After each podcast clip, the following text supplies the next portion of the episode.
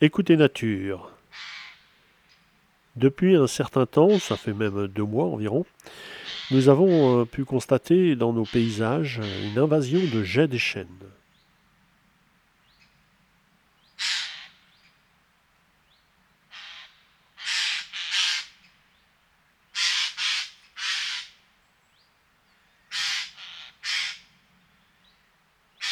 La raison en est simple, euh, la fructification des, des chênes, des glands euh, dans le nord de l'Europe euh, semblent avoir été très très mauvaises cette année. Donc tous ces jets qui restent d'habitude en, tant que sédentaires dans ces pays viennent rejoindre nos sédentaires, enfin nos jets sédentaires de nos régions. Et donc c'est ce qui explique actuellement cette recrudescence d'observation de jets un peu partout en France.